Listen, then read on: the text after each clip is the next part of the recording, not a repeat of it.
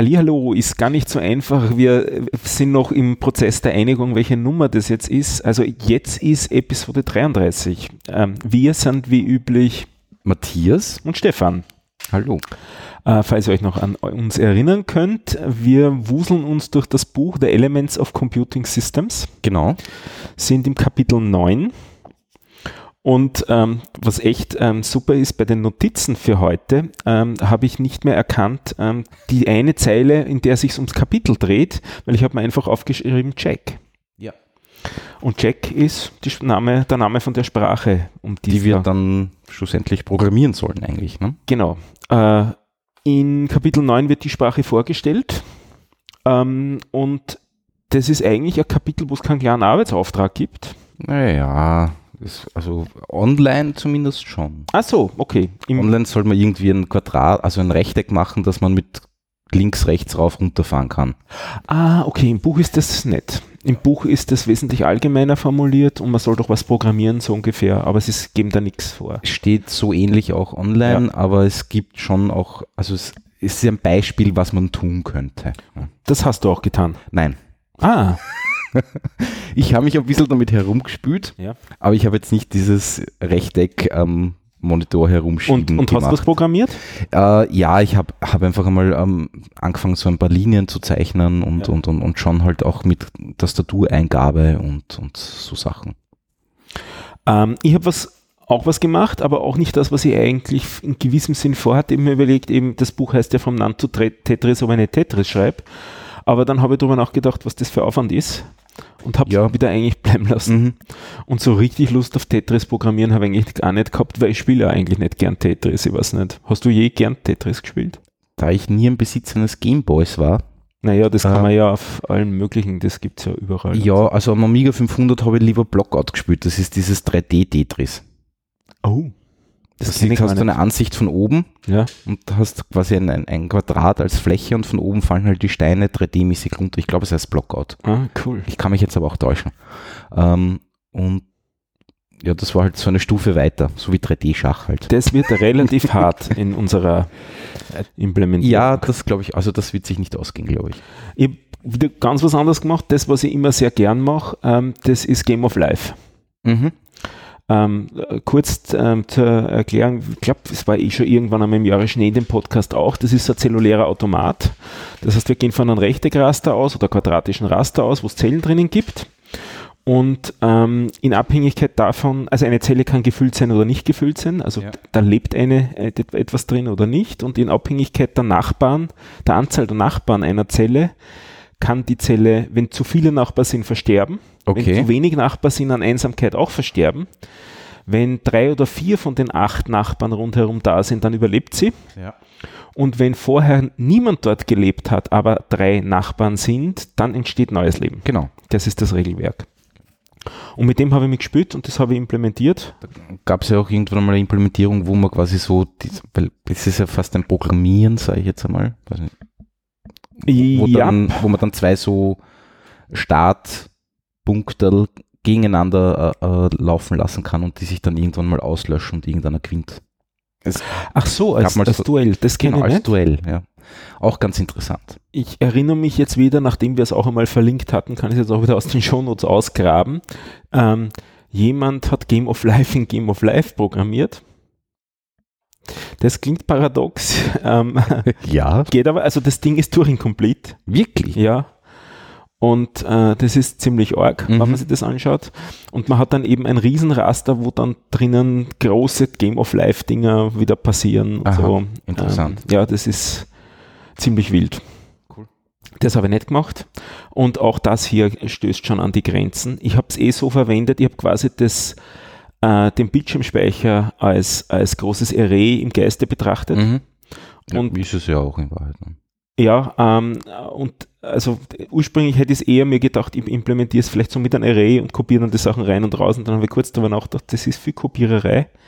Das also setzt es einfach wirklich schnell. direkt. Ne? Ich setze wirklich ja. direkt rein und lese auch explizit mhm. aus. Man kann auch den Schirm auslesen.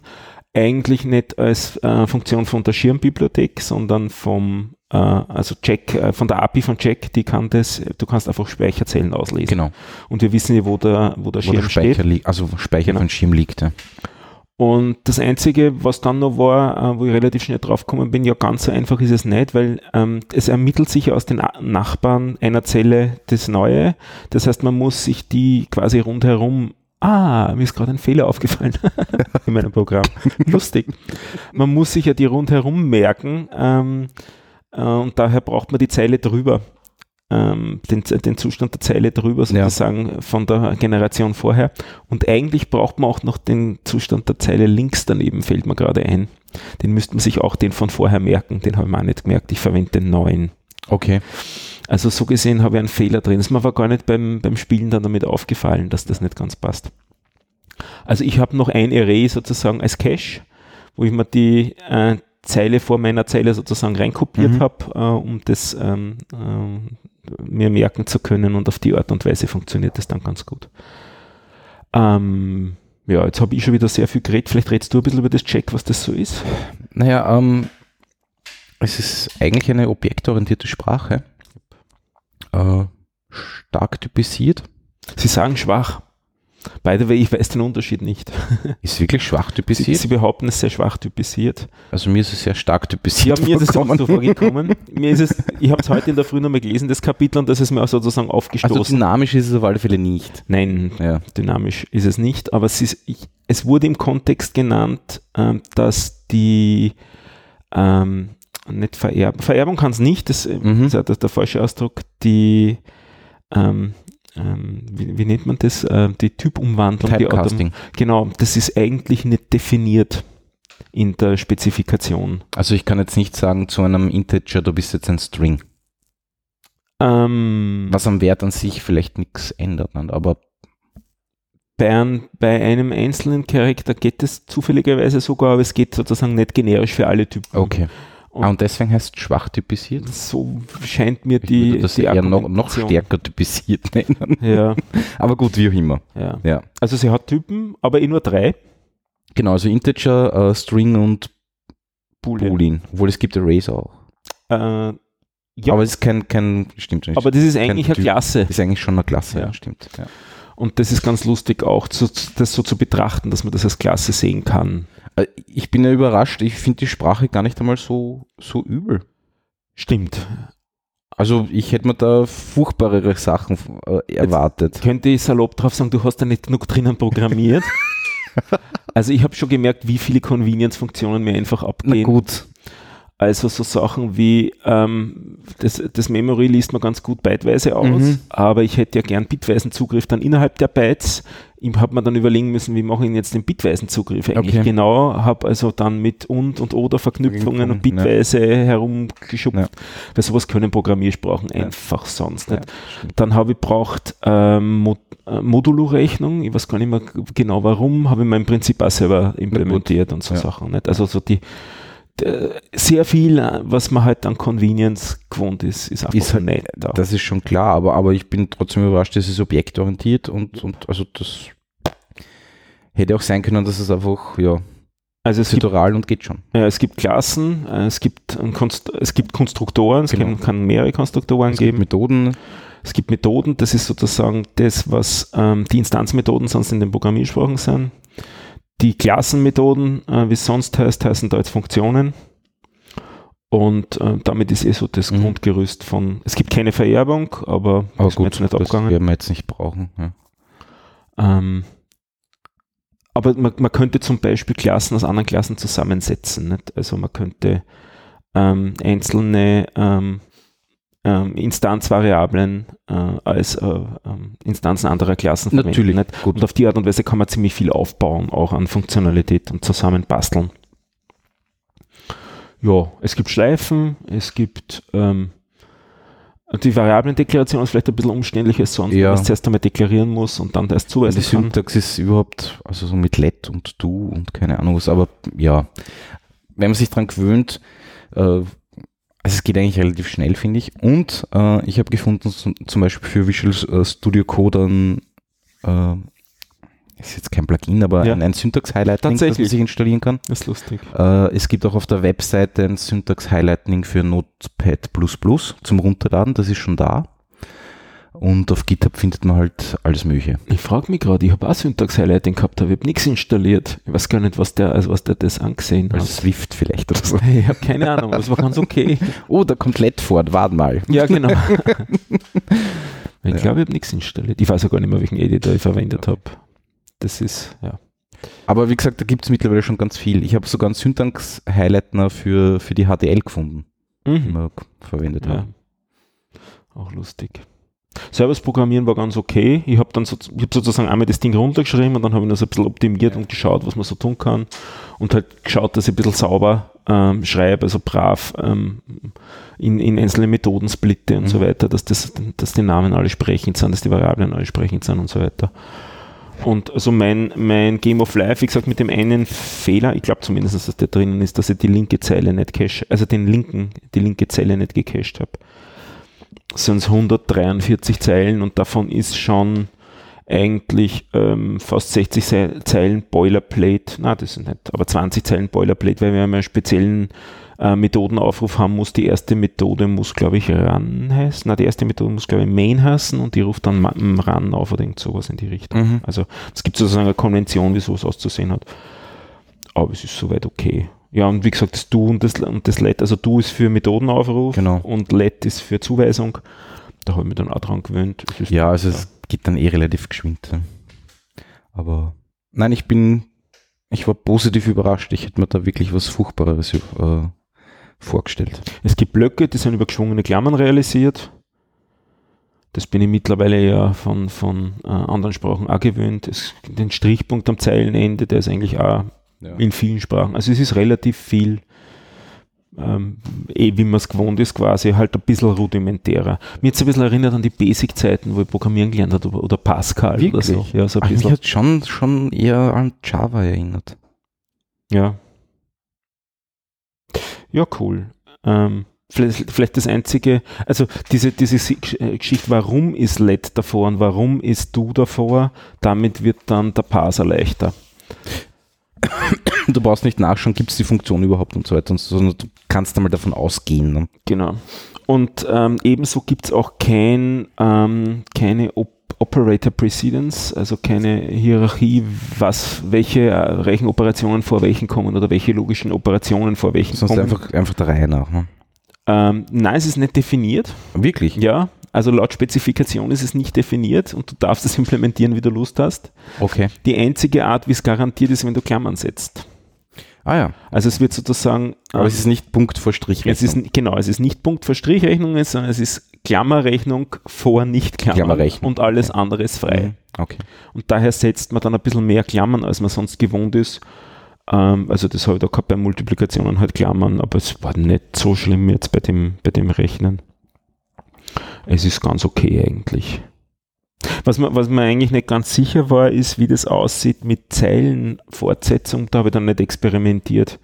Da habe ich das einfach dann in, in mehrere Statements aufgetrennt, weil ich habe eine sehr lange Summe, eben die Summe über die acht Nachbarn mhm. rundherum. Und das wären halt, weiß ich nicht, 250 Zeichen oder so. Ich weiß ja nicht, was das Limit eigentlich an Zeichen ist. Das steht lustigerweise nirgendwo in der Spezifikation. Wurscht. Kann das sein. Ist die Frage, was der Parser halt tut mit der Zeile, nicht? Aber der wird ja. in Java geschrieben sein jetzt, damit der, den wir verwendet haben. Also in Wahrheit verwendet er eh einen Strichpunkt, wenn da mehrere Statements hintereinander kommen. Ähm, ich habe jetzt gemeint, was ist, wenn ich Zeile umbreche, also wenn ich plötzlich eine Newline so, drinnen habe, ohne dass ein neues Statement beginnt, ah, kann er das schlucken okay. Ja. Da habe ich nicht mit experimentiert, das habe ich halt dann aufgesplittet. Ja, war okay. Es gibt Kommentare, also es ist alles so im Großen und Ganzen da war nicht, war nicht weiter schlimm und ähm, ich kann mir irgendwie noch nicht ganz vorstellen, dass wir das implementieren können. Wollen wir nicht schnell aufhören? ich bin da auch ein bisschen skeptisch. Als Vorausschau, wir haben noch drei Kapitel vor uns. Ja. Das dritte Kapitel ist Operating System, das stelle ich mir eigentlich fast am trivialsten bisher vor. Ja, das ist halt so quasi die API einmal schreiben für ja. Screen Keyboard und keine Ahnung. Genau, das wird dann, glaube ich, ein bisschen Knochenarbeit eher. Ja. Äh, das nächste Kapitel, jetzt das Zehner, wird den, den Parser zu schreiben. Mhm. Da bin ich noch sehr skeptisch. Also ein bisschen hoffe, dass ich was lerne fürs, fürs Panoptikum noch, aber bin nicht ganz sicher. Und dazwischen ist dann halt eigentlich das Implementieren vom, äh, ähm, sagt man da Compiler oder ist es eigentlich ein Interpreter? Nein, Nein ist ein Compiler, ja. Ähm, also das, der Schritt ist also aufgeteilt in den, in den Parser und in den Compiler. Das sind die drei Sachen, die da noch vor uns sind. Und ja, das ist das, was mir so einfällt. Fällt dir noch was ein zu dem Nein, Kapitel? eigentlich nicht. Eigentlich nicht. Also. Cool. Wie gesagt, ich war. Bin schon gespannt, wie das wird, das umzusetzen auf alle Fälle. Das dann habe ich ein paar andere äh, kleine Themen noch, mhm. nachdem wir jetzt erst eine Viertelstunde haben, äh, Urerschütterung. ähm, kennst du das Teil hier? Ich zeige ihm ein, ein Device, sage ich jetzt einmal. Ein, eine, da jetzt reinblasen. nachdem nichts angesteckt ist, tut es nicht im Prinzip, ja. Okay. Wobei eigentlich musst du nicht blasen, weil es hat einen Fan drauf. Aha. Das heißt, es saugt von selber. Ah, okay du kennst den Sensor offensichtlich. Ah, oh ja, ich weiß schon, worum es geht. Entschuldigung. Es, zuerst dachte ich, es ist ein Alkomat. Äh, äh, ja, das ist ein bisschen ein anderer Sensor. Äh, aber es ist ein, ein, ein Feinstaubsender. Das ist ein Feinstaubsender, mit ja. dem haben wir gestern herumgespielt und die nicht wirklich zum Laufen gebracht. Und das hier ist das entsprechende Board. Äh, also da kommen die Screenshots oder, oder Links halt in die Shownotes dazu. Das ist ähm, 82 irgendwas. Genau. USB. Genau. 86? 86, 86 glaube ich. Merke mir die Nummer ja. Also das ist im Prinzip ein Arduino-kompatibler. Mit WLAN drauf, ne? Mit WLAN-Chip drauf, mhm. genau. Und äh, USB-Stromversorgung und Programmierung über USB, das macht mhm. die Programmierung ein bisschen einfacher. Und einen ganzen Haufen Pins, wo man die Dinger eben anstöbeln kann. Aber wie nennen, die nennen sich noch irgendwie Notebook oder irgendwie so. Jo, genau. Und, ah, du kennst die Dinger eh. Ich habe meine, äh, meine, meine digitalen Thermometer äh, damit gebaut. Und ich glaube, ich habe es gestern hingemacht. Ah, okay. Also ich habe ihn, hab ihn geflasht. Das, hat da, ähm, das Ganze kommt aus dem Projekt luftdaten.info, mhm. Wo es schon zigtausende, sage ich jetzt einmal mutig, so Sensoren gibt, die man abfragen kann und auf die Art und Weise kann man schauen, auch in seiner Stadt, seiner Gegend, was ist denn da für Luftgüte gerade mhm. zur Zeit. Also der Sensor kann zwei Feinstaubkategorien messen. Ähm, ich weiß jetzt, jetzt Partikelgrößen, Partikelgrößen, genau, kann er messen. Ähm, und ähm, diese Daten werden eben auch dann über dieses Projekt publiziert und auf die Art und Weise gibt es sozusagen äh, Open Data für die aktuelle Luftgüte. Und ähm, zu dem Projekt hat jemand einen, einen Flasher geschrieben, den gibt es für Windows, Mac und Linux, juhu, mhm. auch für Linux.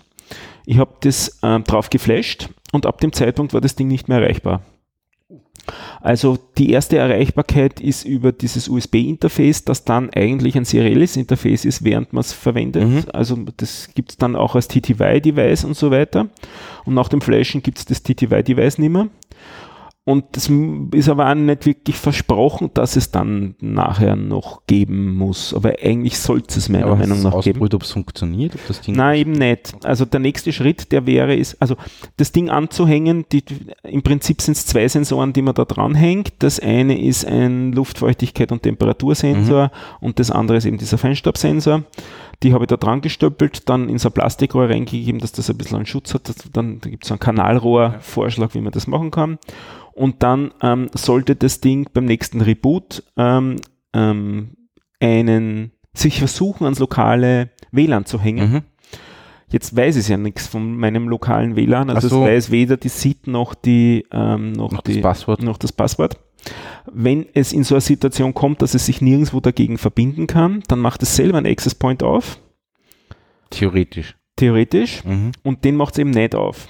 Ui. Dieser Access Point sollte dann nämlich einen relativ charakteristischen Namen haben, nämlich genau die ID von diesem ähm, Sensor. Mhm. Ich weiß jetzt eigentlich gar nicht, ob es vom, vom, äh, äh, von dem, vom Arduino sozusagen ist oder vom Feinstaubsensor, das weiß ich nicht mehr genau, welche, welche ID es ist. Ähm, es ist auf jeden Fall, also das sollte einfach die IDE sein und dann vor, vorgegebene, unter einer gewissen IP-Adresse dann eben erreichbar. Mhm. Man sollte sie drauf connecten können und dann im Webinterface das Ding konfigurieren können. Und wie gesagt, da ist alles sollte, sollte, sollte, das kann ich nicht mehr. Ui, okay. Das, dann habe ich das Ding wieder zerlegt, weil ich es halt ähm, debuggen wollte und habe festgestellt, dass ein paar von den von den Käbelchen runtergegangen sind. Daraufhin habe ich dann einmal gleich alle abgenommen. Ich weiß nicht, ob es beim Zusammenbau schon runtergegangen ist, aber nichtsdestotrotz sollte das eigentlich auch nichts machen, meiner Meinung nach. Es war auf jeden Fall nichts falsch draufgestöpselt mhm. oder so, es war nichts kurz geschlossen. Ähm, der nächste Schritt ist zu schauen jetzt einmal, ob das Ding überhaupt noch lebt. Mhm. Ähm, das geht auf jeden Fall nicht mit diesem Flashing-Tool, weil das findet es nicht mehr. Äh, dann ich werde jetzt probieren über die Arduino IDE. Genau. Weil das wäre eigentlich der Standardweg, wie man das Ding codet, also äh, programmiert. Und da muss man ein Plugin installieren, damit man da drauf kann. Ich weiß nicht, ob das wirklich nur so ist. Zumindest habe ich es gelesen. Hast du auch die Erfahrung gemacht? Ja. Bei mir ist das schon so lange her, wo ich die Dinger benutzt habe. Dann wird es wahrscheinlich auch so sein. Also die Standard ähm, Arduino IDE hat ein Plugin, um das Ding um ansprechen mit dem zu können. Zu sprechen, ja, das stimmt. Ja. Und ähm, da kann man dann die, die ähm, Standard ähm, äh, Firmwares äh, runterladen und flashen, weil eigentlich ist es gedacht, was ich so verstanden habe, dass man das Ding in Lua programmiert. Also die Anleitung, die hinten drauf ist, wie man das Ding flasht, ist eigentlich auch für das Lua, für die Lua-Firmware und so Zum weiter. Beispiel. Und es gibt ja den kleinen Bruder, ja, ähm, der keine Pins hat, den man JavaScript programmiert. Ah, den kenne ich nicht, okay.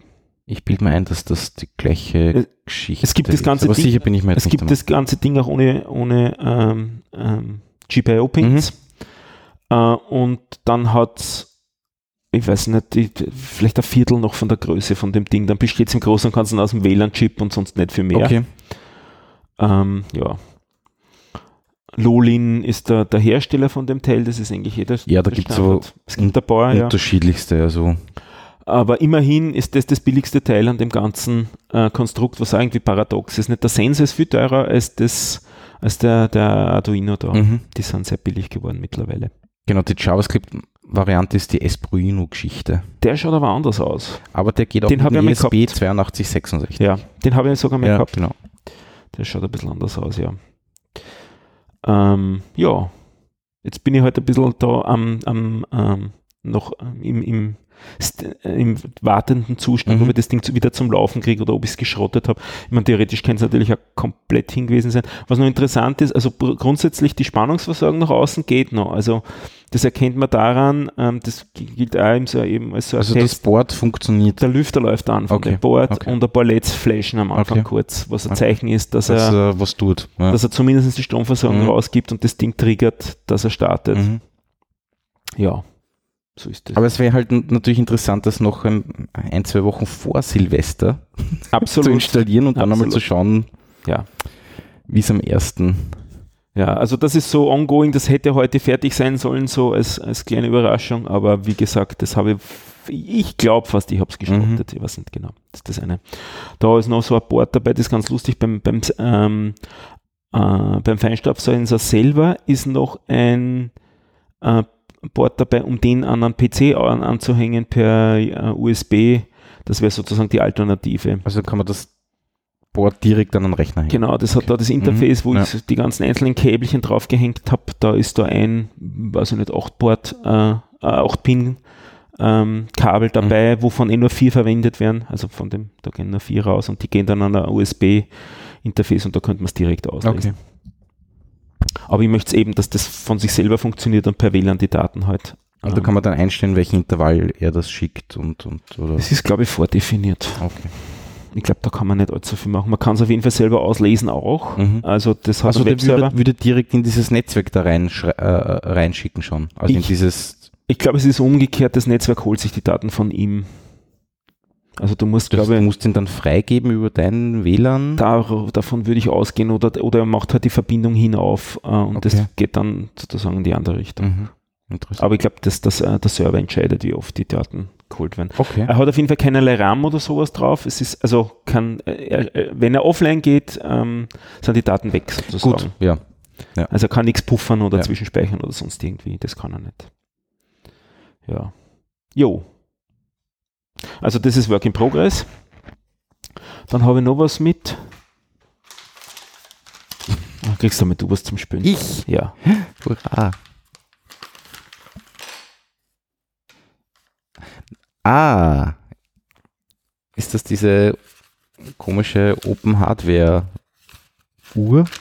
Ist das eine Uhr? Nein. Ja, also es ist es hat schon. Batch-ähnliches irgendwas. Ja, es ist ein Badge. Ja. Also das ist die Cardio Ah, okay. Wo hat es dir gegeben? am Camp. Am Camp hat es dir gegeben. Genau. genau, genau. Ähm, die funktioniert noch im Prinzip. Hin und wieder habe ich es auch schon mal resetten müssen, weil mir kommt vor, so hundertprozentig immer funktioniert sie nicht. Es wird ein Link in, die, in den Shownotes geben zu Mhm. dem Teil.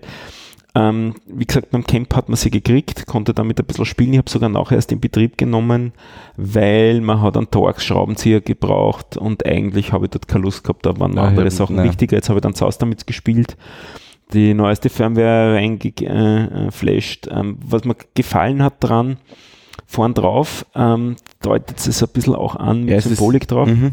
Also irgendwie so Herzrhythmus oder Genau. immer, oder Also Ja. im Prinzip ein, ein EKG-Sensor. Einerseits kann man den anschließen über Pins, die glaube ich auch da vorne drauf sind oder so.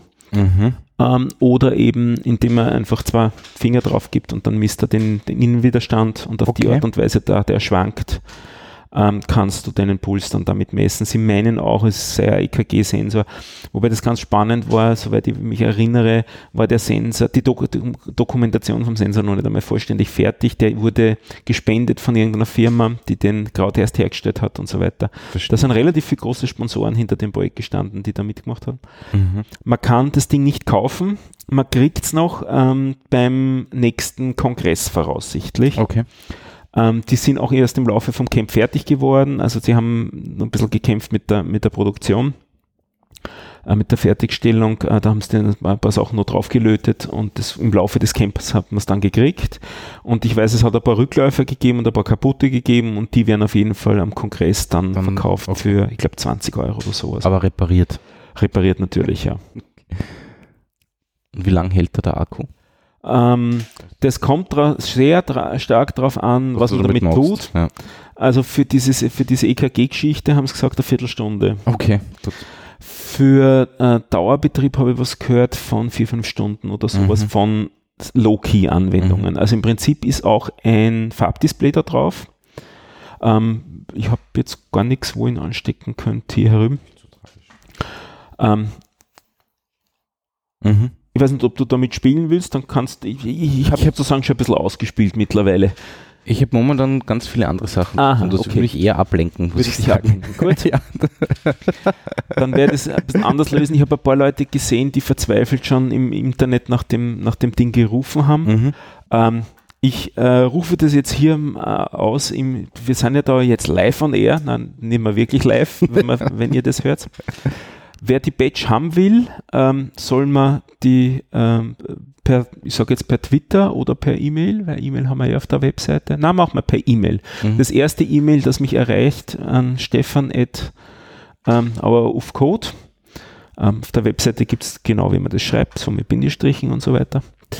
Ähm, und das Ding haben will und mir die Adresse schi- äh, schreibt, äh, wo er oder sie es hin haben will, da wandert das Teil hin. Das ist aber sehr nett von dir.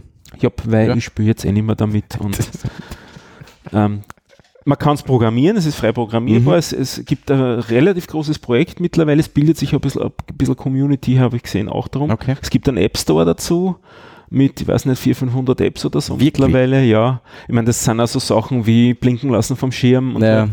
D- äh, die Core-Funktionalität für, fürs Camp war, deine Stimmung wiederzugeben. Wie- Willst du von anderen angesprochen, Angesprochen werden, okay. Willst du deine Ruhe haben? Bist du gerade in Arbeit?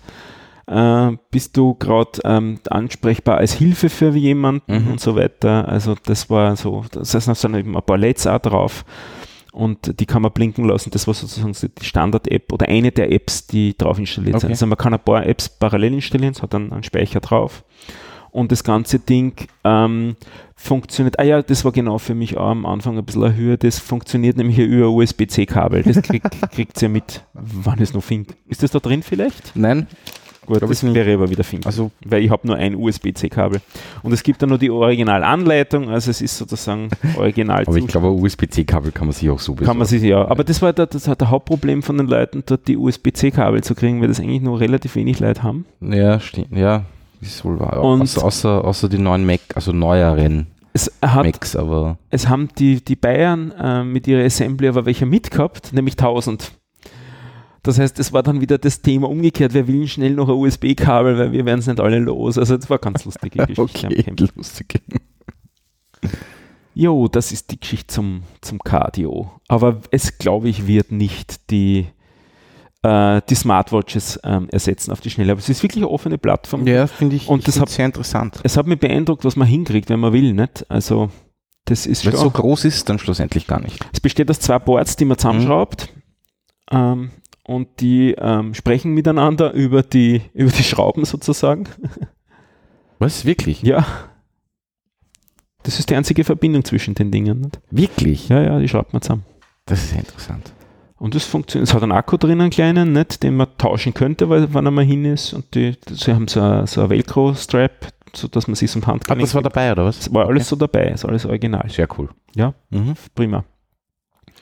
Und der, der, der ähm, nettes, hübsches, kleines äh, Farbdisplay. Es gibt mittlerweile auch äh, so 3D-Druckanleitungen für Für Gehäuse. Gehäuse und so, ja. Das Ding hat eben kein Gehäuse, aber es ist, es kratzt dann nicht. Also viele Leute sind den, das ganze Camp damit rumgelaufen. Es sind unten so Metallklammern, ähm, die das Band sozusagen ähm, halten. Halten. Ja. Aber es ist nicht ärgerscharfkantig oder so. Das geht schon. Jo. Gut. Sehr gut. Das war Cardio. Check haben wir erledigt. Luftdateninfo haben wir erledigt. Ähm, du schmunzelst. Na, passt schon. Weil ich ich erzähle jetzt einmal was. Gut, super. Ja. Geht schon. Und zwar, ich bin voll der Dart-Jünger geworden. Das wundert mich. Wirklich? Ich habe ich hab geglaubt, du, du machst den Go. Dachte ich auch. Aber mit Go wäre einfach nicht warm. Und mit Dart schon? Ja. Ist doch das Gleiche, oder? Na, Nämlich? es ist schon eine andere Syntax. Und das reicht. Es geht dann nur um die Syntax. Ja, natürlich, es geht darum, wie fühlt sich die Sprache für mich an, wenn ich was schreiben muss. Und bei Dart, was, was, was ich da wirklich sehe, also das hat mich fasziniert, also fasziniert ist jetzt übertrieben, aber die Idee, unterschiedliche Konstruktoren haben zu können, quasi ein, ein, überladene Konstruktoren zu bauen, ja, also, oder, oder damit arbeiten zu können, finde ich großartig. Ähm, vielleicht bin ich naiv. Hat man das nicht überall? Na, Was hast für dich jetzt überladene? Na ich habe mehrere Möglichkeiten, eine Klasse zu initiieren. Das ich mehrere Konstruktoren, ja, die, denen ich unterschiedlichste Parameter mitgeben kann. genau. Das bin ich gewohnt. Ja, aber, aber wirklich unterschiedlich. Also ich habe einen Ah, ja. Konstruktor, wo, wo ich quasi nichts übergebe. Genau. Ich habe einen Konstruktor, na, das ist nicht selbst, selbstverständlich. Tatsächlich? Ich Nein. bin das eigentlich gewohnt. Wirklich? Ja. Ich weiß, ich weiß eigentlich nicht, seit wann ich es gewohnt bin, aber ich bin es auf jeden Fall gewohnt. Okay. Ja. Und Nein, aber so von der PHP-Seite her keine Chance. Zum Beispiel. Also, tatsächlich. ist, also ich, ich würde jetzt keine Variante kennen, wo das möglich ist. Aber ich meine, in dem Moment, wo du Klassen, äh, äh, Klassenmethoden hast, hast du das doch automatisch. Ja, aber das ist kein Konstruktor.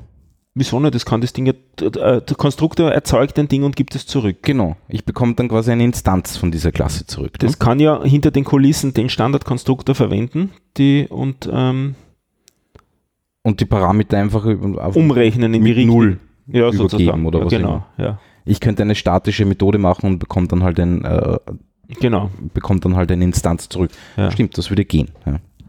Also ich bin das ein bisschen vom. Aber das finde ich in Dart netter gelöst. nämlich, Nein, äh, es gibt einfach mehrere. es gibt, also ich kann so viele machen, wie ich will. und ich nehme an, eine ist unnamed und die anderen sind named. Äh, nein, Sondern sie werden anhand der Signatur Ja, auseinandergehalten. Aha, okay. weil es eben typisiert ist, die Sprache. Ja. Aufgrund dessen war es Also ich, ich bin ja jetzt da relativ intensiv mit, mit Dart und äh, Flutter unterwegs. Mhm. Und im Dart hast du einen Default-Konstruktor, der unnamed ist. Und dann halt beliebig viele Named-Konstruktoren. Und damit kannst ja, du das auch gut, lösen. Ja, ja. Teilweise musst du dir dann die, die, ähm, die Namen für diese Konstruktoren ein bisschen aus der Nase ziehen. Nicht? Aber eigentlich hat es, ich bin dann zum, zum Schluss gekommen, eigentlich hat es meistens einen Grund, warum ich mehrere Konstruktoren haben äh, will, Naja, ich, weil die, das Ding halt aus mehreren Gründen instanziert werden soll. Nicht? ja, aber das könnte ich mit einem auch machen, nicht? indem ich halt einfach mit optionalen Pa- Parametern arbeite Ja. ja. und denen halt einen Default-Wert gebe und wenn da Und dann musst du halt immer verproben. muss man halt drauf Ja. checken. Ne? Ja. das, das erspart man sich halt in Wahrheit. Ja. Äh, und der, der, Compiler kann auf die Art und Weise mehr checken. Nicht? Genau. Weil es gibt dann halt immer noch Varianten, die einfach nicht gültig sind, wie ich, wie ich es aufrufen kann. Ne? Jetzt kenne ich Dart eigentlich nur als die Sprache für Mozilla, ja. sage ich jetzt einmal. Für ah, Dart, sorry. Ähm, eigentlich. Was? ähm, du hast ja nicht geredet von Dart, du hast ja geredet von. Ich rede von Dart. Du redest von Dart? Die ganze Zeit. Ich dachte, du redest von Rust. Rust. Nein, Dart. Ich habe Dart, eindeutig Dart. Wir können zurückspulen. Ich habe eindeutig Dart gesagt. Du hast genau. Dart gesagt. Ja. Für was verwendest du Dart? Ähm, naja, ich habe ein bisschen mit Flutter angefangen äh, und schreibe aber jetzt äh, serverseitige äh, Geschichten mit Dart. Schön an. Also ich habe jetzt hab mir jetzt einen eigenen Web, WebSocket-Service gebaut und keine Ahnung. Dann muss ich jetzt den cheesy Comment machen, dann müsstest du ja Ruby mögen, weil das fühlt sich total an wie Ruby für mich, die Sprache. Wirklich, das finde ich nämlich gar nicht. Echt? Ja. Das ist interessant. Also ich finde es extrem high-level eben, die Sprache. Mhm. Und daher ist es für mich sehr Ruby-esk. We wesentlich mehr und halt, es ist mein, nur immer ziemlich objektorientiert, das Drum. Ich muss sagen, da, da, da, ich, da ich mit Ruby nie warm wurde, habe ich mhm. das jetzt auch die letzten Jahre gar nie verwendet. Also wenn ich da, ich habe gerade mal auf der Kommandozeile irgendwelche komischen Rake-Geschichten eingeben müssen, weil mhm. halt irgendein Projekt halt Ruby verwendet. Äh, aber, aber sonst habe ich keine Ahnung von Ruby, das muss ich schon sagen. Deswegen fühlt es sich für mich auch nicht wie Ruby an, weil ich nicht weiß, wie sich Ruby anfühlt. Also, Und erinnerst dich an was anderes? Ähm, ja, es ist halt schon eine sehr klassische objektorientierte Sprache, die typisiert ist und ja. Also alles, was irgendwie Parallelprogrammierung ist, finde ich ein bisschen mühselig. Das finde ich zum Beispiel nicht. Ich finde es nämlich relativ einfach und schön gelöst. Es ist sehr, sehr klar. Tja, also gerade in C-Sharp zum Beispiel, wenn man da irgendwie einen neuen Thread aufmacht und dann darauf warten und dann äh, kommt, also das, das fühlt sich da ein bisschen hakeliger an als, als jetzt in Dart, finde ich. Es hat vielleicht weniger Möglichkeiten, mhm. wohl nicht einmal das. Also ich finde das schon sehr, sehr gut gelungen. Also das ist in Kotlin, finde ich, wesentlich einfacher, in Ruby Norme wesentlich einfacher. Wirklich? Also ja. Okay. ja. Ähm, noch nicht so, dass es wirklich sehr intensiv verwendet hätte. Vielleicht kommt dann das auch mit der Gewöhnung. Aber mhm. das, das finde ich eigentlich als das Unfreundlichste bisher an der Sprache. Die anderen Sachen sind ganz okay. Obwohl Gleichzeitigkeit ist immer mühsam. Ähm, ich, ja, ja, ich habe jetzt nicht das Konzept gemeint, sondern wie ich das Ding halt aufziehen muss. Okay. Dass das halt ein bisschen, äh, so ein bisschen hintenrum kommt man das vor. Wirklich? Ich, das finde ich nämlich. Viel zu, viel zu schreiben, viel Boilerplate. Generell hat Dart relativ viel Boilerplate, finde ich. Das finde ich nämlich nicht. Ja, das ist eben vielleicht noch so der Unterschied, den ich gewohnt bin vom Ruby, dass okay. man noch weniger schreiben okay. muss. Nicht? Okay. Ähm, also so Sachen wie, ähm, ja, dass man eben in einer Klasse mal alles äh, deklariert vornweg und dann äh, noch einen Initializer auch noch schreiben muss und so. Das ist alles ein bisschen. Ja, aber das ist Standard. Ja, da könnte es Konventionen geben. Du meinst so automatische Getter und Setter und genau. keine Ahnung was und ja, ja gut. Ja. Ja. Also, und da, was ich zum Beispiel nicht ganz naheliegend finde, ist ähm, ähm, optionale Variablen schreibt man in geschwungene Klammern. Nein, nicht automatisch. Äh, Nein, du meinst jetzt als, wenn, als Parameter für, für, ja. äh, für Funktionsaufrufe zum Beispiel oder Methodenaufrufe. Ja. Ja. ja. Und wenn du sie this. irgendwas nennst, dann ist automatisch im Hintergrund der Getter und Setter mitdefiniert. Genau. Also das finde ich unintuitiv irgendwie. Nein, nicht. das finde ich gar nicht. Ja? Ich finde, man spart sich da doch einige Zeilen Code. Ja, okay. Und, und ich finde auch so Sachen wie äh, äh, a Property von einer Klasse, wenn, das, wenn der Name mit einem Underscore beginnt, ist die automatisch private. Punkt. Das brauche ich nicht hinschreiben. Ja. Ja. Das sind einfach so halt Konventionen, die man eigentlich eh schon kennt. Ja. Nur ja. trotzdem muss man halt schreiben private, int, bla und dann fängt man halt mit Underscore irgendwas an. Ja, genau. Und das erspart man sich halt und das finde ich aber nett, weil die Lesbarkeit ist trotzdem noch da. In was schreibst du das? Editormäßig? Äh, mit, mit Visual Studio Code. Ähm, wie funktioniert das Debugging? Ist das okay? Das funktioniert eigentlich ganz gut, ja. Weil mit dem habe ich es noch nie gemacht, obwohl der die Unterstützung mhm. ähm, ziemlich dann wirklich gleich gut, gut sein sollte. Ja. Ähm, ich, ich verwende eigentlich jetzt hauptsächlich die, äh, die Android äh, ähm, IDE. Und die IntelliJ-Geschichte, das? Ja, die basiert auf IntelliJ. Genau, genau. Ja. Aber es ist. Also das Android Studio, genau, so heißt ja. ja. Und Aber jetzt für Flutter, Entschuldigung, dass ich unterbrich. Für Flutter oder, oder, oder? Auch für Dart an und für sich. Auch für Dart selber, Ich habe okay. hab die IntelliJ auch verwendet für Dart. Äh, die ist sehr ähnlich an der Android-Geschichte. Ja. Da ist vom, da ist, da ist sehr wenig Umstellungsarbeit. Ähm, ja.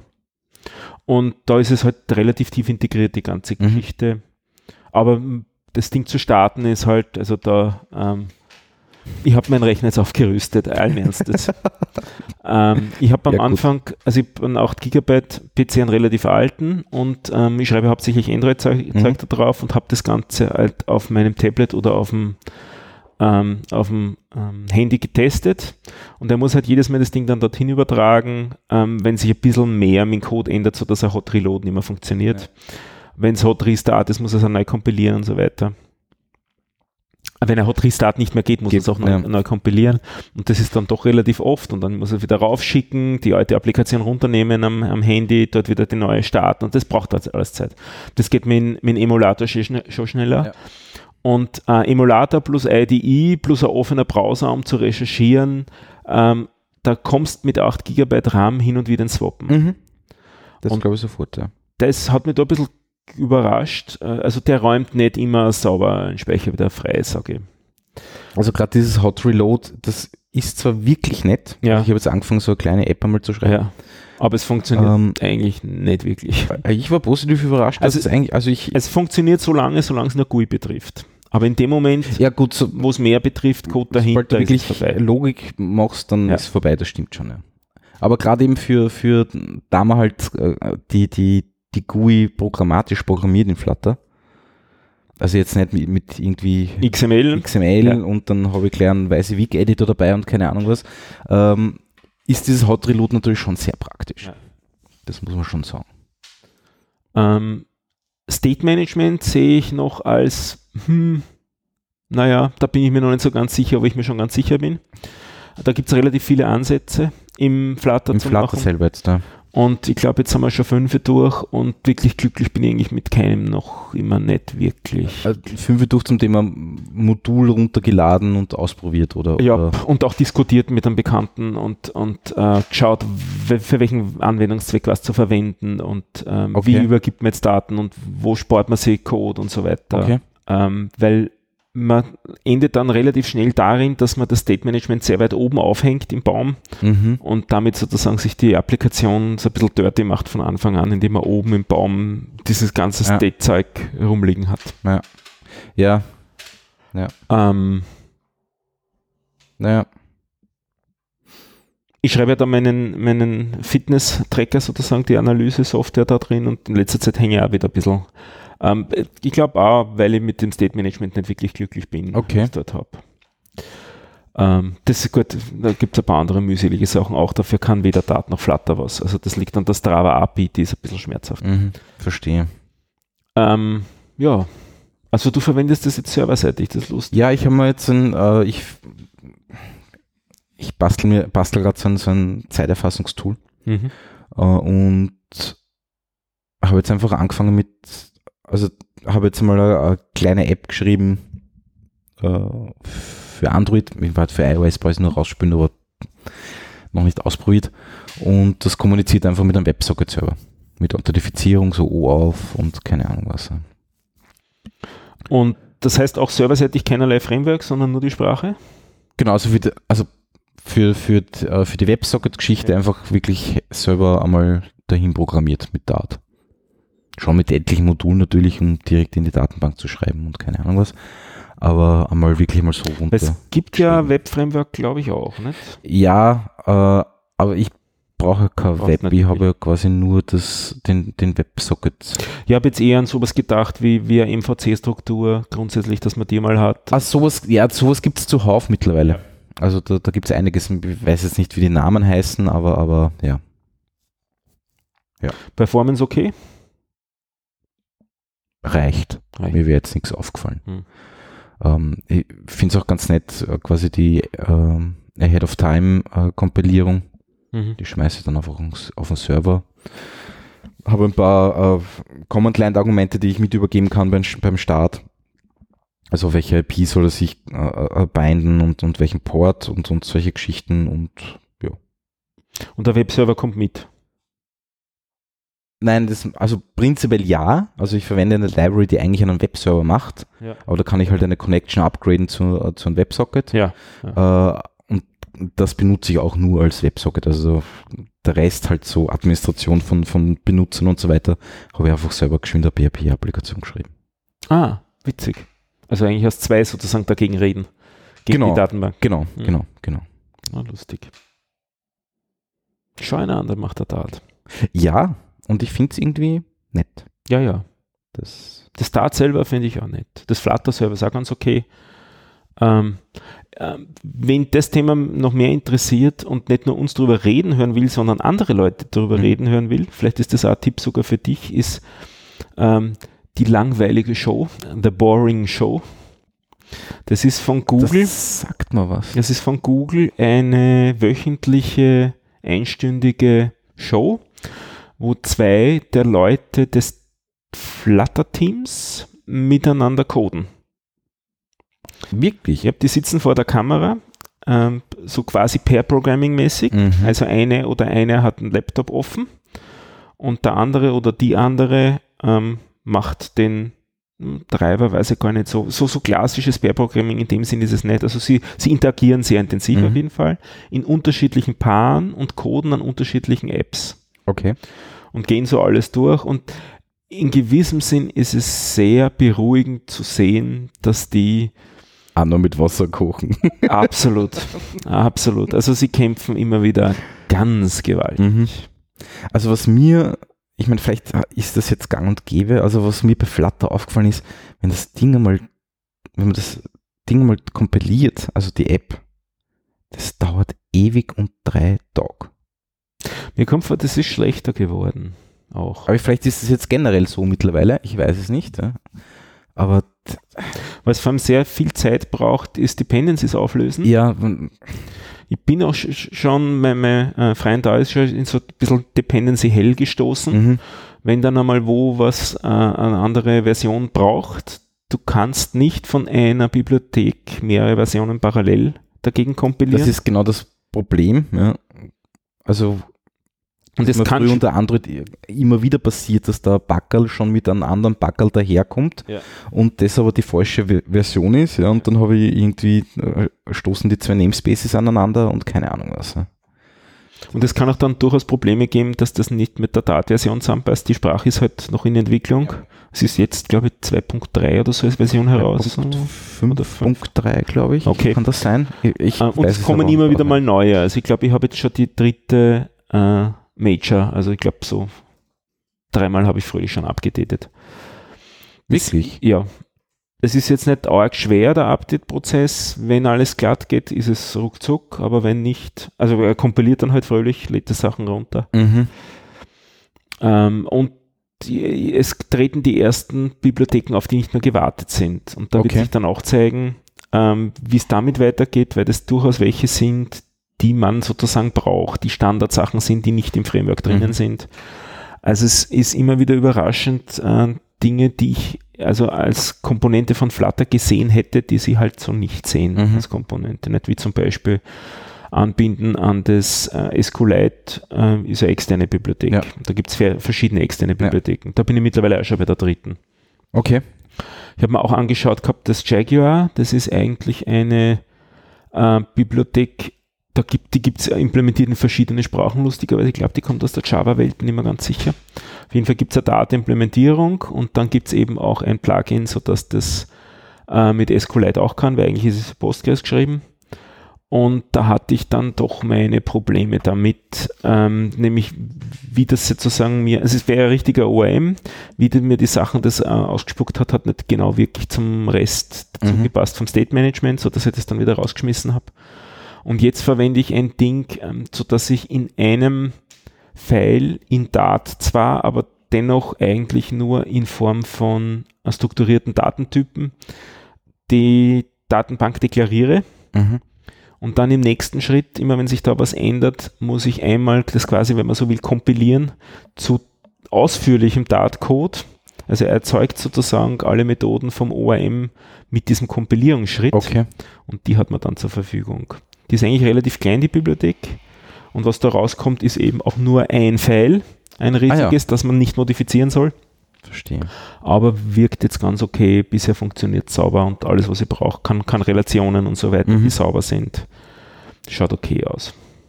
Okay. Aber es, ich bin, ich, ich spüre so den, den Unterschied zu Ruby wo, und auch zu Elixir, wo du deine Standard, deine oder zumindest quasi Standards hast, mit denen du arbeitest und mit denen fast alle arbeiten und nur Avantgarde-Leute verwenden irgendwas Neues sozusagen, wo dann vielleicht im Laufe der Zeit mehr drum umsteigen, aber es ist sozusagen klar, was der Standard ist. Ja. Und das, das erlebe ich da jetzt noch nicht. Das erlebe ich in Dart und das Flutter nicht. Also, also Sachen wie Geocoding zum Beispiel, ja. gibt es unterschiedliche Bibliotheken, plötzlich ist eine nicht mehr gewartet und ja. so dann. Äh, GPS-Drama haben wir letztens auch wieder diskutiert. Das ist meiner Meinung nach noch immer Drama. Wirklich? Ja, das, das, da passieren merkwürdige Dinge, mhm. was da rauskommt. Aber das ist wieder vielleicht eher Sensorthematik, beziehungsweise es ist ja so, du kriegst einfach die Koordinaten ähm, und du kriegst die Genauigkeit, Accuracy. Genau. Die definiert es über ähm, im Prinzip die Standardabweichung ähm, wenn das, äh, also wenn du statistisch das betrachtest, den Prozess dieser Bestimmung der Koordinaten, dann ist das genau die Standardabweichung von der Genauigkeit. Also du kannst erwarten, dass zwei Drittel der Messergebnisse, die du dir holst, genau diese innerhalb eines Radius von genau der Accuracy drinnen sind. Und mit Verlaub, ich glaube es nicht, dass das stimmt. es ist schlechter. Wirklich. Und dann gibt es wieder dazu Bibliotheken, die dann versuchen, ähm, unnötig, unnötige Punkte rauszunehmen, weil du halt am Weg viel mehr Geokoordinaten mhm. hast, die eh immer in einer Linie sind und dann kannst du in der Mitte welche rausschmeißen, das ist das eine. Und das andere ist, welche, die versuchen durch Splines äh, das Ganze durch, zu Kurven zu verbinden und so weiter. Also das ist quasi zu kletten in jedem Zu kletten, okay. dass du auf Landkarten Pfade zeichnen ja. kannst und das geht's da. Und was da rauskommt, ist eigentlich überraschend schlecht. Okay. Also ich habe gesehen, dass immer wieder mal GPS-Koordinaten um Kilometer falsch sind, um zwei Was? Kilometer falsch sind, ja. Das wäre ja in, insofern relativ einfach, indem du dir einfach die Distanz zum letzten Punkt anschaust und wenn die Distanz zu groß ist, dann wärst du ja plötzlich geflogen oder teleportiert dahin, ja. haust den Punkt raus. Ja, aber es ist interessanterweise nicht so, dass das nur ein Punkt ist, den du rausschmeißen musst, sondern es kann sein, dass du drei Punkte dann in dieser weit entfernten Umgebung hast, dass du quasi ein Offset für drei Punkte hast mhm. und dann springt das Ding wieder zurück. Okay. Und sowas rauszufiltern ist schon wesentlich schwieriger. Ja. Ja. Ähm, ja, da ich bin jetzt, also das war jetzt nicht ein Problem, was, was mir so ähm, begegnet ist, das war bei, bei, meinem Freund eben, der da gekämpft hat damit und wir haben halt versucht, das über diverse Tricks und Bibliotheken und Algorithmen rauszukriegen, das Problem. Und so wirklich raus. Es ist jetzt okay, aber gut ist es nicht. Mhm. Okay. Ja, jetzt habe ich gesudert. Aber du ja. warst eigentlich begeistert. Ich bin positiv überrascht. Ja, also ich finde das eigentlich ich finde sie mittlerweile ganz angenehm und, und die Hürde war sehr, sehr niedrig. Zu Dart. Zu Dart. Ja. ja. Das finde ich. Die zu Flutter finde ich ein bisschen höher. Ja, ich, also das, das mit dem GUI-Zeichnen, das, da bin, ich finde find den Ansatz zwar ganz lustig, aber sie bauen halt jetzt immer mehr Widgets dazu, um das Ganze. Ich bin mir dann nicht sicher, ob das der richtige Weg ist. Also für, für, für, für geschwinde GUIs einmal geschwind aufbauen, ja. da das Widget dazu, das Widget ja. dazu, geht schon. Ja. Absolut okay, aber wenn man sich, wenn man jetzt eine spezielle Vorstellung hat, wie das UI ausschauen soll. Es gibt mittlerweile einige Widgets, die ähm, kein Aussehen in dem Sinn selber bringen. Also die sind nicht ein Slider oder sowas oder ein Button oder so, mhm. sondern die sind, äh, ich möchte sagen, Hilfswidgets, die dafür sorgen, dass sich Widgets innerhalb ihrer Hierarchie anders verhalten. Nicht? Okay. Also du, äh, es gibt einen Container und da gibt es ein paar so Dinge, die, die dann uh, Constraints erzwingen zu anderen Elementen. Da ist halt Art und Weise geht die wieder mehr. Frage, wie langsam wird das dann? Ähm, an und für sich angeblich nicht so, so schlimm, sofern das nicht zu viele Widgets sind. Ja, da eben. Hängt es im Großen und Ganzen von der, von der Menge ab. Wobei. Das ist genauso wie, wie früher, wenn ich einen riesen HTML-Table gebaut habe, ne, dann ist, ist der Browser auch irgendwann einmal in die Knie gegangen. Ähm, ja, also. Sage ich jetzt einmal blöd. Ja? Aber nur dann, wenn du das HTML missbraucht hast. Also wenn du jetzt angefangen hast, Pixelgrafik zu zeichnen mit HTML-Zellen, dann war es vielleicht zu viel. Aber bei 20 mal 20 HTML-Zellen ja, hast du nie ein Problem ja, gehabt. Nicht? Ja, und ähnlich ist es hier. Ich habe dann auch gesehen, sie haben Widgets verwendet, um Punkte in so einer Starfield Simulation zu machen. Mhm. Pro Punkt ein Widget. Und da habe ich mir da gedacht, hm, Freunde, das ist nicht der Weg. Und es hat trotzdem relativ lange gut funktioniert. Ja. Ich glaube, so 4.000, 5.000 haben sie verwendet. Das war noch okay. Okay. Also 5000 Widgets pro auf einem Schirm. Mhm. Ich weiß nicht genau, was für ein Phone das war, auf dem man das dann gesehen hat, ob das jetzt High-End war ja. oder so, oder ob es der Simulator war, das habe ich jetzt nicht in Erinnerung. Aber es sind, also ich denke mal so, ein paar hundert Widgets sind wahrscheinlich kein Problem. Mhm. Mhm. Ich habe noch keine ärgeren Bugs gefunden, dass er wirklich sich wo quasi falsch verhalten hätte. Was mir eigentlich gewundert hat. Könnte ich so jetzt auch nicht sagen. Also, dass er irgendwas mit Zeichnen Probleme hätte und so, also irgendwas Overflow, Underflow, irgend sowas in die Richtung, das war immer okay. Bei einer Bibliothek, da gibt es irgendwie einen Bug, ja, das habe ich dann einmal gefixt, aber sonst beim, beim eigentlichen Flutter habe ich bisher nichts gesehen okay. an Problemen. Ähm, es ist, glaube ich, relativ viel Aufwand, wenn es anders aussehen soll als, als Material Standard. Design oder was auch immer. Ja, genau. Ja weil dann fang, fängst dann ziemlich viel zu definieren. Nicht? Es gibt auch, glaube ich, keine weiteren vordefinierten Farbschemata. Die, die, musst du, also so dass. Also, so weit bin ich noch nicht. Also ich, so dass das, ja. Darum habe ich, hab ich mich jetzt ehrlich gesagt noch nicht wirklich gekümmert. Du kannst alles und jedes leicht setzen, aber sowas wie eine, eine fertige Farbpalette für irgendwas, glaube ich. Also so Themes-mäßig. Ja, sowas mhm. in die mhm. Richtung. Oder wenn es eben nicht flat sein soll, ja. sondern wenn es embossed sein soll, ja. oder wie das dann, da gibt es, also kenne ich bisher nichts in die mhm. Richtung. Ist auch nicht so, dass ich, dass es mir abgehen würde, aber gefühlt schauen halt die Sachen dann alle gleich aus. Mhm. Für die User würde ich sagen, ist das vielleicht eh so am besten, weil damit ist es keine Überraschung, nicht? Ja. ja, weiß ich nicht. Ich bin jetzt kein, also ich habe nichts gegen Material Design oder sowas. Aber jetzt ein großartiger Fan bin ich auch nicht. Ja, das bin ich auch nicht. Also, was mich nur immer ein bisschen stört, ist dieses Schreiben auf Linien.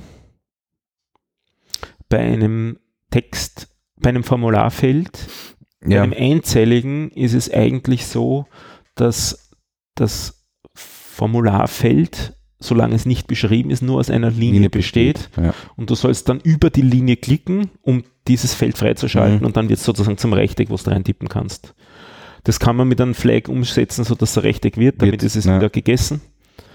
Ähm, aber pff, weiß nicht, ja, das, das finde ich irgendwie ein bisschen unintuitiv mhm. bei der ganzen Geschichte. Ja, obwohl die Leute gewöhnen sich an alles. Ja, man gewöhnt sich an alles, ja. Wenn du da heutzutage Webseiten anschaust, eigentlich ist da nichts ausgezeichnet so zum Thema, da kann ich klicken. Das, die Leute haben sich einfach daran gewöhnt, das ist die Navigation, da kann ich klicken, Punkt. Ja. Ist aber trotzdem nur schwarzer Text auf weißem Hintergrund. Äh, wie hast du es gelernt, das Ganze? Was? Dart? Ähm, ich habe mir ein, ein oder zwei Tutorials angeschaut mhm. und dann über die Dart-Webseite. Mhm. Die ich überraschend, wenn man sich einmal zurechtfindet, sind da ganz gute mhm. Beispiele einmal drauf und ja. Ja, sehr so. Die, die API schaut irgendwie ein bisschen anders, also die optische Variante sozusagen dieser Dokumentation schaut irgendwie ein bisschen anders aus, als ich es gewohnt bin. Also mhm. ich habe wieder gesagt, dass die ein bisschen braucht, um mich zurechtzufinden. Mittlerweile ist es okay. Ja. Flutter ist relativ ähnlich, zwar wieder ein bisschen anderer Stil, aber doch relativ ähnlich. Es gibt ein ähm, Tutorial, das besteht, glaube ich, aus 100 Videos oder so. Okay, na so. Von einem Inder, das ist wirklich gut. Also da, ja. das sind lauter so, ich glaube, zwischen drei und zwölf Minuten Videos. Also kurze Geschichten, nicht so zwei Stunden. Nein, das habe ich auch gefunden, langes. wo ich mir gedacht habe, so, pff, na. Und der macht das auch nicht nur für Dart, sondern für sehr viele Sprachen. Aha. Das ist wirklich sehr gut, so habe ich es am Anfang gelernt, weil ich einmal einen Überblick kriegen mhm. wollte. Und eine Seite, die auch ganz gut ist, ist Just Enough Dart for Flutter. Okay. Das ist in der Flutter-Doku eine lange HTML-Seite, wenn man sich die ausdruckt, sind es glaube ich 30 Seiten oder mhm. so, wo halt die Sachen, die man wissen sollte. Über Dart, um Flutter zu verwenden. Ja, okay. Und das ist halt die Basis vom, ja. vom Dart. Die okay. ist ganz gut, auch die Seite. Die werden wir auch verlinken. Ja. Schau einer an, da macht er Dart. Aber hast du nicht auch geschrieben, du machst Rast? Habe ich das nur, nur mir eingebildet, dass du das getwittert es, hast? Nein. Seltsam. Das war sicher von, nicht. Von Rast ist nichts von dir in letzter Zeit gekommen. Nein. Ich habe es vielleicht einmal vorgehabt, aber. In den letzten zwei Wochen oder so. Nein, nein, nein, nein. nein.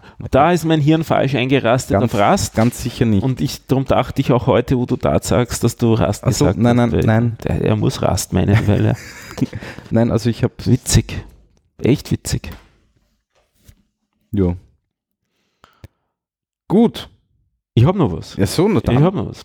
Ähm, das hängt auch mit diesem Entwickeln zusammen und mit dem ähm, äh, mit dem Laufen.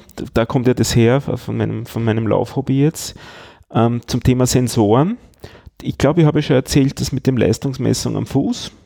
Ja. Ich schnall mir jetzt einen Sensor ja in die Schuhbänder und auf die Art und Weise habe ich eine Leistungsmessung. Und jetzt ähm, seit einer Woche ähm, habe ich mir noch einen Sensor äh, besorgt, nämlich ich verwende nicht mehr meine Uhr für Pulsmessung das funktioniert bei mir irgendwie in letzter Zeit hinten und vorne nicht mehr. Das hat entweder den Fehler, dass sich der Prozess aufhängt und immer den gleichen Pulswert liefert und damit verfälscht. Mhm. Also er liefert nicht keinen, sondern er liefert den letzten Messwert dann unendlich lang. Da hängt sich einfach der Prozess auf. Das kann ich insofern belegen, als wenn ich die Uhr resette, also durchstarte, die Uhr kann man runterfahren und wieder starten. Dann geht es wieder zeitlang. Dann geht es wieder zeitlang. Mhm bis er wieder in den Zustand kommt. Das sind meistens so noch zwei Stunden oder so, würde ich sagen, Betrieb hängt er in dem Zustand. Okay. Und das zweite Phänomen ist, dass er hin und wieder um 15 oder um 30 zu viel anzeigt. Dann ist er quasi in einem anderen Modus, sage wo er einfach zu viel anzeigt. Und das, ich habe versucht, das irgendwie zu. Äh, bewiesen durch einen Vergleich mit einem anderen Sensor, oder? oder? Reset. Reset von der Uhr also wieder. während dem Laufen quasi ja. resettet und dann hast du auf einmal um 15 bis 30 weniger. Pulsschläge weniger gehabt. Ja. Also es ist so, ich laufe, schaue auf die Uhr und ähm, schaue, ob ich in dem Bereich bin, dem ich sein will, mhm. weil mir das halt vorher plane. Und ähm, es gibt so Sachen wie, auch wenn ich Vollstoff gebe, an Puls von 210 laufe ich in meinem Alter einfach nicht mehr. Maximalpuls ist noch keuchend irgendwo in der Ecke. Nein, da ist gar nichts mehr. Mein Maximalpuls ist 182. Mehr, mehr, mehr gibt es einfach nicht mehr. Okay. Also das hat man physiologisch. Mit ja. einem gewissen Alter hat man einen gewissen Maximalpuls, das kann man austesten und so weiter. Und ähm, wenn er den anzeigt, weiß ich, dann ist mhm. Reset eine gute Idee, weil er fängt sich auch nicht mehr so schnell. Das ist oft einmal, manchmal nach einer halben Stunde fängt er sie wieder, wie gesehen, aber das Einfachste ist meistens dann die Uhr durchzustarten. Das ist halt auch unlustig. Und jetzt habe ich mir einen Pulsgurt einfach gekauft mhm. dazu, von einer anderen Firma, das ist jetzt ein Polar. Aber was der auch kann, unabhängig von der Uhr, das ist ganz interessant, da werden wir in nächster Zeit mit beschäftigen. Die Gurte sind mittlerweile so genau, dass sie auch behaupten, die Pulsvariabilität brauchbar messen zu können. Pulsvariabilität? Jupp. Wie sehr das schwankt. Ja, aber das sicher eh an den Daten. Naja, nicht wirklich, weil der wird meistens nur auf 1 genau angegeben. Auf einen pro Minute. Also meistens gibt er das aus 78 Schläge pro Minute oder 79. Ja. Aber die Dinger messen viel, viel genauer. Okay, einfach öfters. Nein, genauer, weil mehr Herzschläge hat man ja nicht. So stimmt da wieder. Okay, aber da würde dann rauskommen, weiß ich nicht, 120,53 pro Minute. Genau. So. Genau. Und das Spannende ist eigentlich gar nicht das pro Minute, sondern die Variabilität zwischen einzelnen Schlägen. Der Herzschlag ist nicht eine absolute Konstante. Ich verstehe schon, okay. Ähm, spannenderweise Aber ist es so, je konstanter er ist, mhm. desto gestresster ist man. Davon geht man aus. Und wenn es absolut konstant wird, hat man gute Chance, dass man in Kammerflimmern umswitcht. Jupp. Das ist auch eine sehr interessante Geschichte. Aber also die Entspannung, den Entspannungszustand behauptet man über die Variabilität messen zu können. Als was für ein Wert? Millisekunden. Wie viel Millisekunden Variabilität hast du zwischen zwei Schlägen zu den nächsten zwei Schlägen, wenn du da die Differenz bildest? Jeweils. Das kann Plus oder Minus sein, ne? Genau. Aber interessant ist nur der absolute Wert, nicht? Weil, ja, weil es wusch, okay. er, er, schwankt rauf und runter und ja. rauf und runter ja. um einen Wert herum. Aber wie viel schwankt da rauf und runter? Aber innerhalb einer gewissen Zeitspanne. Oder innerhalb von einer gewissen Anzahl es, von Schlägen. Es reicht, dass du dir drei Schläge anschaust. Wirklich, okay. Zwischen 1 und 2 den Abstand ja. und zwischen 2 und 3 den, den Abstand. Abstand. und das Delta aus den beiden wieder. Mhm. Okay. Wie groß ist das? Mhm. Und die Annahme ist, je größer das ist, desto entspannter ist man, wenn es nicht so groß ist, dass es pathologisch ist. ja. Und noch zusätzlich ist das individuell. Das heißt, für unterschiedliche Menschen sind unterschiedliche Werte entspannt oder nicht entspannt. Okay. Also bei manchen ist es einfach stärker der Effekt und bei manchen schwächer. Das heißt, das ist auch ganz lustig, wenn du die ersten Male misst, kriegst du gar keinen Wert dann aus der App, sondern der sagt, er muss jetzt einmal Statistik machen über von dir. Und erst so bei der fünften oder sechsten Messung oder so sagt er dann, dann erst Wirklich? jetzt bist du entspannt oder nicht entspannt, genau. Und da bin ich noch dran, weil ich das Ding eben so kurz habe. Okay. Nein, ist ganz lustig. Mit dem Thema habe ich mich bisher überhaupt nicht auseinandergesetzt. Ja, nicht. nicht. nie gehört. Nun, ich habe ich auch vorher nicht gehört gehabt. Nicht. Ich, ich Pulswellenmessung habe ich schon gehört gehabt. Also das ist, wo man sich anschaut, die Steifigkeit der Gefäße. Das kann man auch über, Blut, über Blutdruck mhm. und Pulsmessung machen. Äh, indem man schaut, die Welle, die das Herz da äh, erzeugt, wann das sozusagen zurückkommt. Ähm, aber das mit der Variabilität habe ich bisher mir noch nicht angeschaut. Also da werde ich mich in nächster Zeit auch mitspielen mit diesen, mit diesen Zahlen. Na, siehst du doch was Neues ja, gehabt. Wieder was gelernt. Ähm, dann zum Thema Podcasting habe ich ein Experiment ähm, gemacht und gescheitert damit. Ich habe einen Podcast, den anderen Podcast, mhm. den Drei Schweinehunde, äh, wollte man eigentlich aufnehmen zu neunt. Und mein Setup mit dem, ähm, mit dem Studio-Link kann ja nur fünf externe. Mhm und ähm, haben gedacht, na, probierst was anderes aus. Ich verwende seit einiger Zeit Mumble für AudioChat und Mumble kann im Prinzip beliebig große Anzahlen und kann auch aufnehmen. Und zwar kann es aufnehmen in Stereo, aber auch in äh, getrennte Tracks. Und dann macht na super, getrennte Tracks, probieren wir, machen wir. Wir haben aufgenommen die Episode, ich schneide das Zeug zusammen und es hat Drift. Und zwar nicht wenig, also durchaus einige Sekunden, sodass am Ende der Episode dann die Leute fröhlich übereinander geredet haben. Mhm. Haben wir gedacht, auch kein Problem. Also einige Sekunden heißt jetzt so 5, 6, 7 Sekunden. Doch. Ja, okay. doch. Okay. Bei einem Podcast von 50 Minuten oder 55 Minuten. Ähm, zuerst war ich noch begeistert, dass Leute, die später hinzugekommen sind, haben ein FLAC-File gekriegt, was am Anfang so viel leer hatte, zum ersten. Mhm. Das heißt, ich habe nicht die Tracks aufeinander abgleichen müssen am Anfang, da hatte ich mich noch gefreut. Aber wo ich dann angefangen habe, sie äh, stre zu strecken, um sie aufeinander zu, zu stimmen, war ich nicht mehr so fröhlich.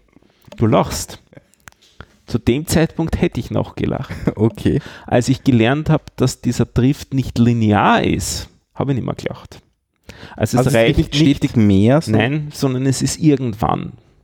Uh. Und damit ist es einfach nur mühselig oder mit anderen Worten nicht brauchbar. Mhm. Das war die letzte, äh, die ich so aufgenommen habe. Dann habe ich halt gegoogelt und geschaut. Ähm, sagen das andere Leute ja auch, ja, das ist ein bekannter Bug in Mumble. Und äh, es wird doch empfohlen, dass man Stereoaufnahme macht und nur die einzelnen Tracks aufnimmt, wenn man sie zur Korrektur verwenden will, für kleine Schnipsel oder sowas in die Richtung. Mhm. Damit ist es aber meiner Meinung nach für Podcasting einfach Jetzt nicht geeignet. Ja. ja. Und ein ganz kurzes Thema habe ich noch. Ähm, bei dir im Podcast habe ich schon gesagt, für Screensharing verwende ich zurzeit No Machine NX. Mhm. Das ist so eine Screensharing-Solution, die man auch ohne externe Services verwenden kann, also selber in ein VPN oder sowas mit dem habe ich bisher noch keine schlimmen Erfahrungen gemacht, glaube ich. Das funktioniert okay. bisher einwandfrei. Man muss nur aufpassen, in der Standardkonfiguration wird der Port nach außen freigeschaltet und auch entsprechende Firewall-Regeln gesetzt, die das nach außen freigeben. Wenn man das nicht will, muss man in der Config was ändern. Mhm. Das war mir nicht bewusst. Ich habe es dann gesehen, dass er es tut, äh, weil ich mich gefragt habe, wie funktioniert das auf einmal. Ähm, wo ich es außerhalb vom VPN verwendet habe, hätte es ja nicht verwenden dürfen und hat aber funktioniert und dann gesehen, okay, das setzt Firewall-Regeln mhm. um und das finde ich nicht cool. Das sollte angekündigt werden. Werden, ja. Jetzt aber nicht. Stimmt. Ja. So, ich habe fertig. Ich habe eigentlich auch nichts mehr. Na gut.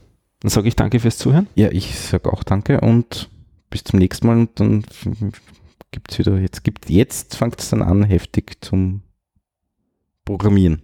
Ich bin gespannt. Ich auch. Gut. Ich auch. Tschüss. Ciao.